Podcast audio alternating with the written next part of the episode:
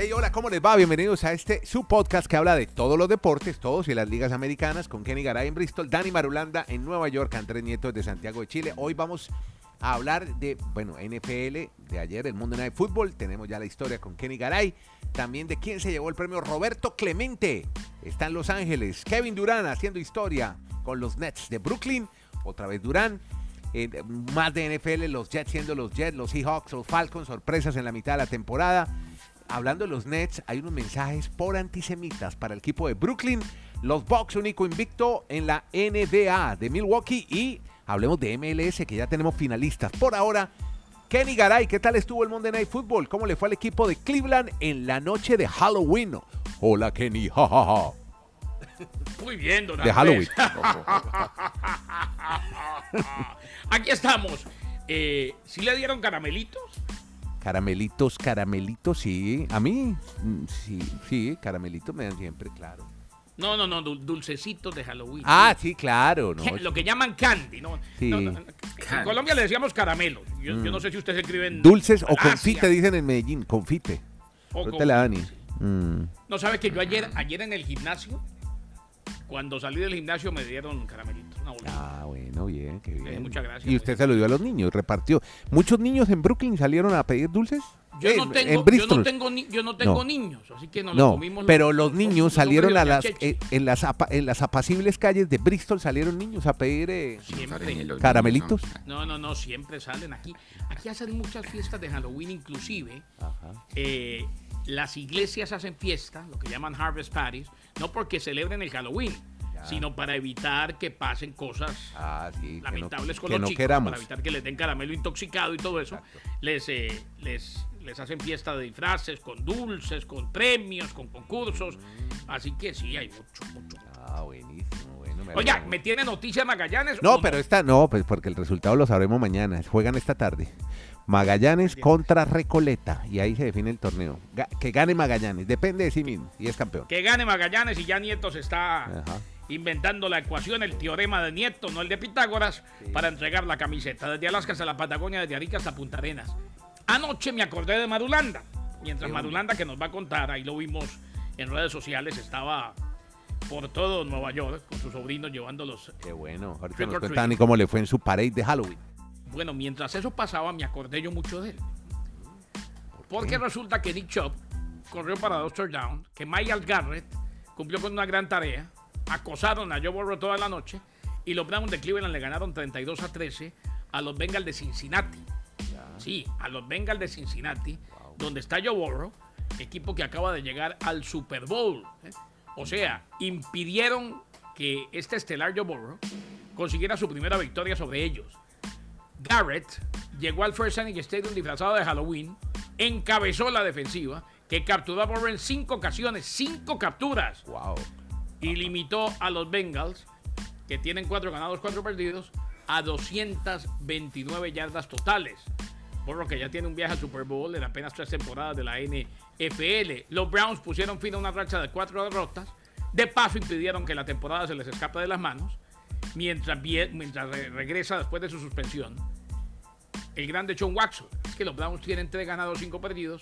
¿Qué tal? Donde para el regreso de Watson estén más o menos en 500. Cuidado. Jacoby Brissett, el que ha oficiado como quarterback, otro da New England Patriot, otro da Colt, otro da Delfín de Miami, corrió para un touchdown y lanzó para otro, llevando a Cleveland a su quinta victoria consecutiva sobre Cincinnati. O sea, la batalla de Ohio la ganó Cleveland. Amari Cooper fue fundamental. eh, un receptor que definitivamente, donde quiera que va, demuestra su calidad. Anotación de cuatro yardas en la segunda mitad y también un pase larguísimo de Jacoby Brissett que lanzando se acabó atrapando. Los Browns, uno de los equipos que va a enfrentar a los Dolphins no este fin de semana, sino el subsiguiente, y que Madulanda dice que son facilísimos. Bueno, esperemos a ver qué pasa con Cleveland y eh, los Dolphins cuando se enfrenten. Todos los deportes y las ligas americanas en el podcast La Sacó del Estadio. Porque ahora saludamos a Dani Marulanda, que estuvo de Halloween, el desfile de Halloween en las calles de Nueva York. Hola Dani, ¿cómo le va, hombre? ¿Me recuerda el número del episodio de una vez? ¿Cómo está? ¿Qué más, Andrés? El episodio del 870. Bien, buen y sí, número. estuvimos por aquí eh, reconociendo este típico Halloween Parade, o esta parada de Halloween, porque me impactó ver tanta gente en las calles, sobre todo por toda la avenida Sexta. Tal vez porque como que en tres años, realmente desde 2019 no tenían esta posibilidad de hacerlo por el tema de la pandemia. Claro. Entonces mucho desborde de mucha gente, obviamente con disfraces de todas las edades, de todas las culturas, de todas las creencias y compartiendo con los niños que básicamente pues ha sido un día muy enfocado históricamente para ellos porque se emocionan, como todos saben, recogiendo o pidiendo los... ¿Cuál fue el disfraz que más le impresionó? No, a mí me, me impresiona es el impacto que tiene Michael Jackson todavía en esta cultura, todavía. Andrés. Ah, mira. Porque la, la parada tiene muchos momentos de, muchas, de mucha gente que va haciendo una especie de, de revista y esa canción de Thriller pues es algo histórico. You know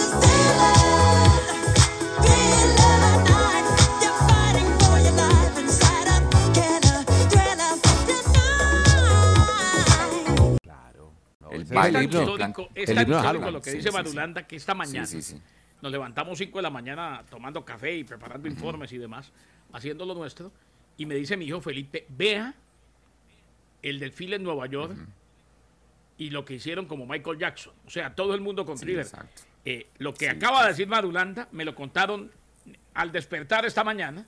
O sea, lo de Michael Jackson, el, el rey del pop, sí quedó de Sí, por sí, vida, definitivamente, pese a que se nos fue temprano a los 50 años. Y me alegra, Madulanda. Anoche dijimos en el Twitter Space que usted estaba disfrutando de una gran parada. Claro, exactamente. Para generación, para el futuro, eh, futuras generaciones, de generación en generación, irá todo el talento musical de Don Michael Jackson. Ahora sí entramos en materia, Andrés, si le parece. Hablemos de los Porque Seahawks y los dice- Falcons. No, pero yo antes del Seahawks y Falcons, como él dejó, la dejó picando con los Browns.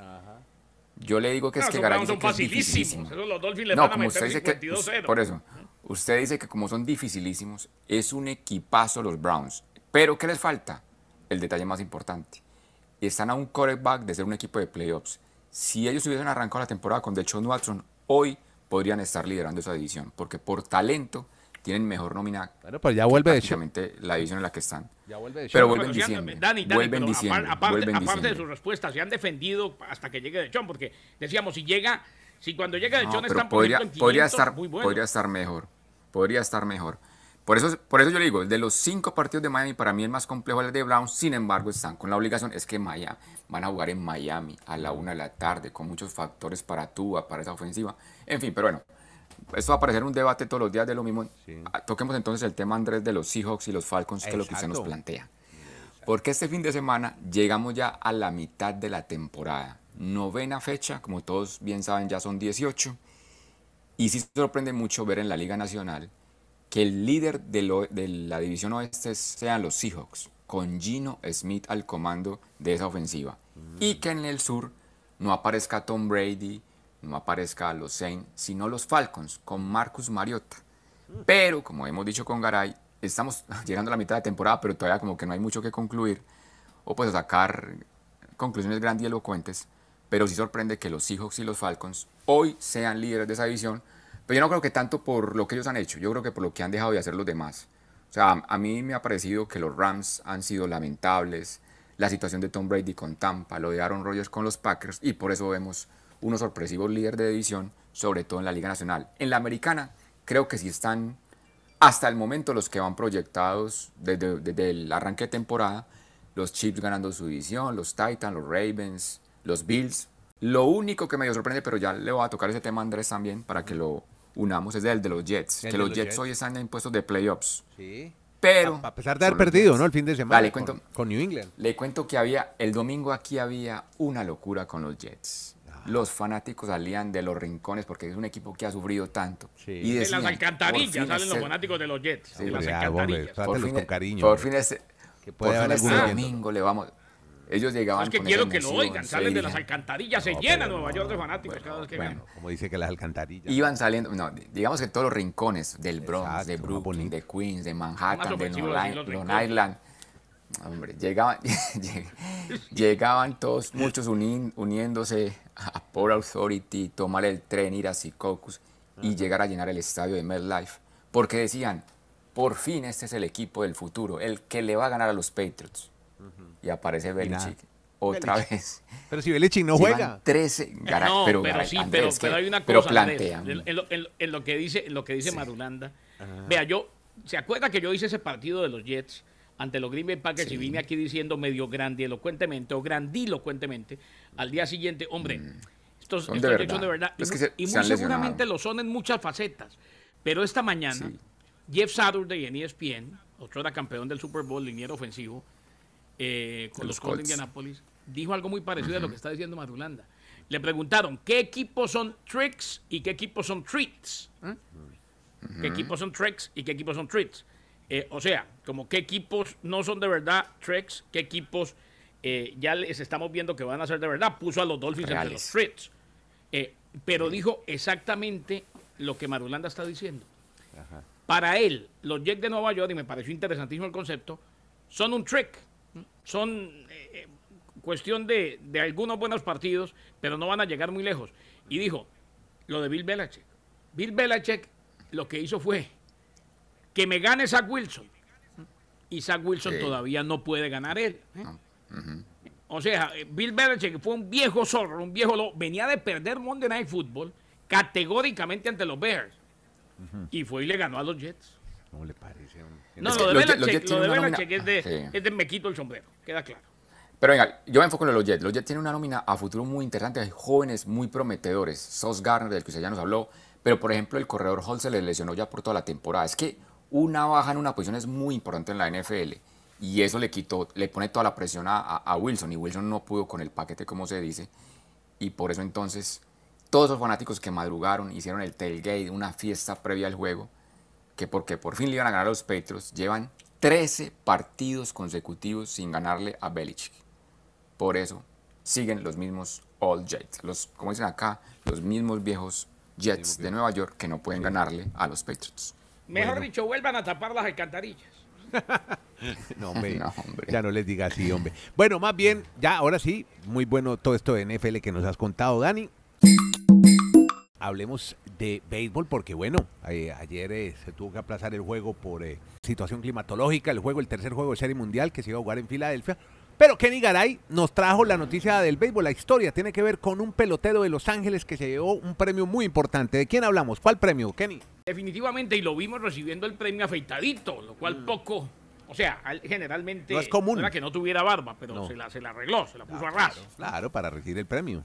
Eh, Justin Turner, nombrado ganador del premio Roberto Clemente, que reconoce cada año la labor comunitaria de los jugadores en grandes ligas. Así pues que se le dieron las cosas a Turner, gran tarea de él. Miguel Cabrera de los Tigres de Detroit, José Altuve de los Astros de Houston y Pablo López de los Miami Marlins fueron los representantes latinoamericanos que fueron finalistas al premio. El concepto de reconocer a los jugadores de las mayores por su trabajo filantrópico fue creado en 1971, el premio del comisionado, y luego se pasó a conocer como Roberto Clemente en el 73, en homenaje al fallecido astro boricua, que murió el 31 de diciembre de 1972. Accidente aéreo cuando iba camino a llevar ayuda a las víctimas del terremoto en Nicaragua. Gran tarea, la de Turner entonces. Qué bueno que se llevó el premio Roberto Clemente.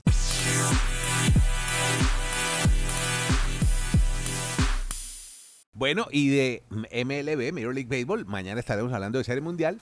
Eh, hablemos ahora de NBA, Liga de Baloncesto, porque primero unos mensajes ante los Nets por antisemitas de quién, Kenny. ¿Cómo es la historia de los Nets de Brooklyn? Andrés, resulta que sí, eh, sorprendió para muchos ver en, en las gradas de- del juego de los Nets gente con camisetas criticando a los Nets. ¿Por qué? Y básicamente a un nombre. ¿Ustedes, ¿Ustedes a qué nombre la nómina de los Nets? Dígame un nombre al que puedan criticar en los Nets. Ah, pues. Por su manera de pensar, por su manera de actuar, de, de, Al de hombre que cree que el mundo es de- filosofía de vida. Bueno, exactamente. Resulta que Kyrie Irving, el fin de semana anterior, en sus posts de sus redes sociales, pues publicó mensajes antisemitas. Ay, no me digas. Y eso ha caído, ha calado hondo en mucha afición y sobre todo pues con la gran comunidad judía que hay en esta área de Nueva York. Por eso Todos fueron en judíos. contra de él. Sí, entonces él pues, es- fue tanta la repercusión que él al otro día tuvo que quitar el tweet, pero sin embargo él dice que es que es su manera de pensar, que hay que respetar. Entonces, No, pero ¿qué es esto? hombre? sigue la, sigue la situación y en plena noche de Halloween fueron con esas camisetas porque dicen, los Nets, ¿por qué permiten que un jugador siga con estos pensamientos o estas situaciones que no son respetuosas para otras comunidades que incluso No, han hecho y- mucho y que le, por y esta que nación. le quede claro y que le quede claro a Kairi que los que fueron son de los de muy alto poder adquisitivo a protestar. Todos parece. en la primera fila, en donde están las banquitas esas que quedan sobre el maderamen. Y todos con No camiseta, camiseta lila que decía no al antisemitismo. Uf. Sí, No, No, cualquier, como dicen en Colombia, Andrés, no cualquier chisgarabis marulanda que se va para el gallinero, Sí, no, a la no, no, no, última no. banca donde No, pueda haber un partidito no de los Nets, los de primera Búcaro, fila. no, no. No Kenny gran poder económico, además. No, pero Sí, hombre, sí, este, claro. ah, el gran- habla el sin pensar, Kairi. económico- El gran poder económico en los Estados Unidos lo tiene hace muchos años. Por tradición, No, pues, una tra- trabajadora comunidad judía. Una comunidad gigante, grandísima. Sí, exactamente. Sí, qué problema el de Kyrie Irving. Bueno, No, ese pero. muchacho evidente- eh, evidentemente no le llega. Sí, Tiene acerrín en la cabeza, o sea, no, no le Eh, no. llega el oxígeno allá. sí. Pero bueno, eso pasa fuera del maderame. Ahora hablemos de lo que pasa dentro con Kevin Durant, hombre, Kenny. Es que eh, al fin y al cabo, todas las victorias son reconfortantes. Una vez dice gran victoria, las victorias son todas grandes, pero en momentos como estos, vale muchísimo. En momentos como estos, valen un potosí. eh, y más allá de lo que pasó, hombre, también hubo actividad o historia de parte de Kevin Durant, 116 a 109, la victoria sobre los Pacers de Indiana. Eh, a propósito, y se hubiera, donde hubieran ganado los Pacers la figura, o la gran historia hubiera sido la gran tarea del dominicano, de Duarte. Pero no, Kevin Durant anotó 34 puntos, encaminó a los Nets de Brooklyn al triunfo muy necesitado, 116 a 109. Y su historia personal, Andrés, eh, Dani, ¿por y de la franquicia. Eh, con sus dos tiros libres en el primer cuarto, rebasó a Vince Carter como el decimonoveno lugar en la lista de anotadores en la historia de la liga y terminó el encuentro con 25.752 puntos. Además, tiene al menos 25 unidades en cada uno de los primeros siete partidos de la campaña, la racha más larga en la historia de la franquicia de los Nets de Brooklyn. Así pues que hizo historia Kevin Durant y oxigenaron con victoria los muchachos de los Pacers de Indiana. Así como los Bucks de Milwaukee, Dani Marulanda están escribiendo historia comenzando temporada. Y es básicamente porque es ir de una figura, como nos comenta Garay de Durán, a otra. El nombre de. Giannis. Giannis es la gran figura de los Milwaukee Bucks, elegido el jugador de la semana anterior. Y en dos semanas, pues ha sido el jugador más preponderante. Eh, esto es muy temprano, pero bueno, ha sido el jugador con camino a ser otra vez un MVP, porque mantiene a los Milwaukee Bucks como el único invicto de los 30 equipos de la liga. 6-0 anda Milwaukee Bucks. 6-0. Anda muy bien, porque Giannis anda en plan estelar, don Giannis que Antetokounmpo. Por fin lo dije alguna vez bien el apellido completo de don bueno, Giannis. bueno, esa estadía en Estados Unidos le ha ayudado mucho para aprender griego. Mm.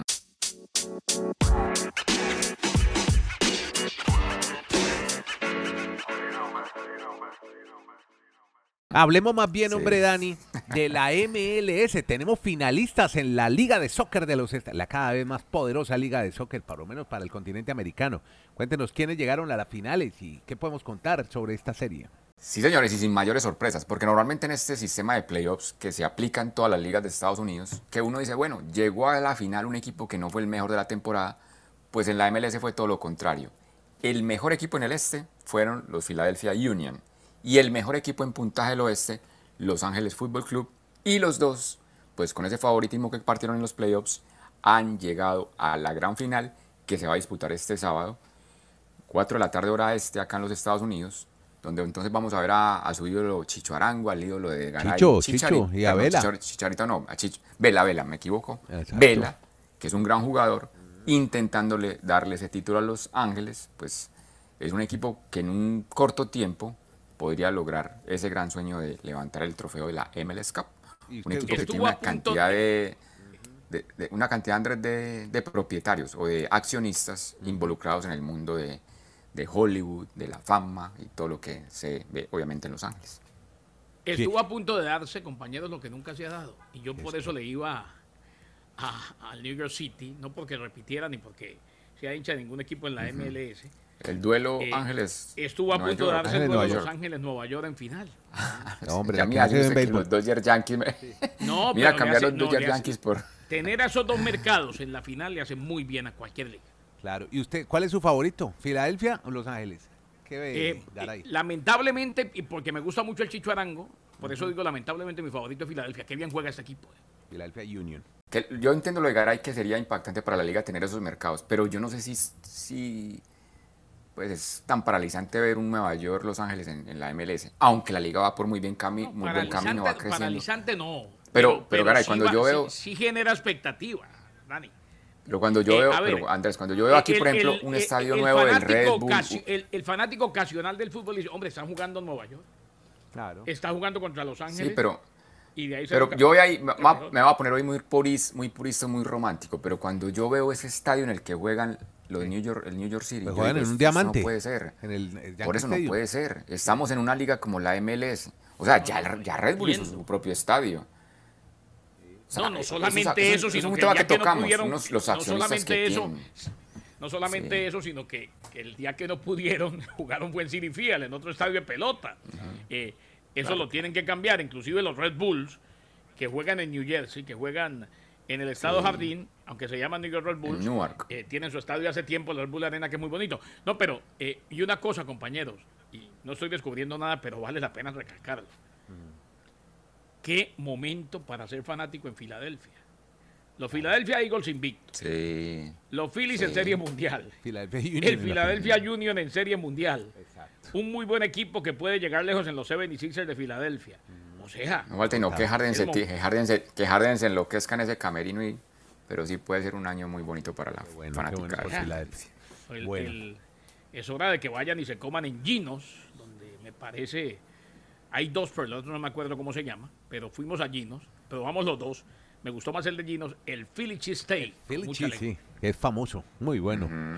Exacto. Bueno, muchachos, con este homenaje a Filadelfia. Ay, con Thunder, ¿sabe quién va a estar en el cuarto juego de serie mundial? Jill Biden. Jill Biden. allá. Cuarta- eh, la Biden. primera dama de los Estados Unidos, la esposa del presidente. Cuarto juego la veremos a la señora Biden allá, que es de Filadelfia también. Así que con este homenaje a Filadelfia, cerramos nuestro podcast de hoy. La sacó del estadio, la sacó del estadio Kenny Garay en Bristol, Dani Marulanda en Nueva York, Andrés Nieto desde Santiago en Chile. Muchas gracias a todos. Estamos en todas las plataformas digitales. Búsquenos como la sacó del estadio podcast. Gracias por oírlo y compartirlo.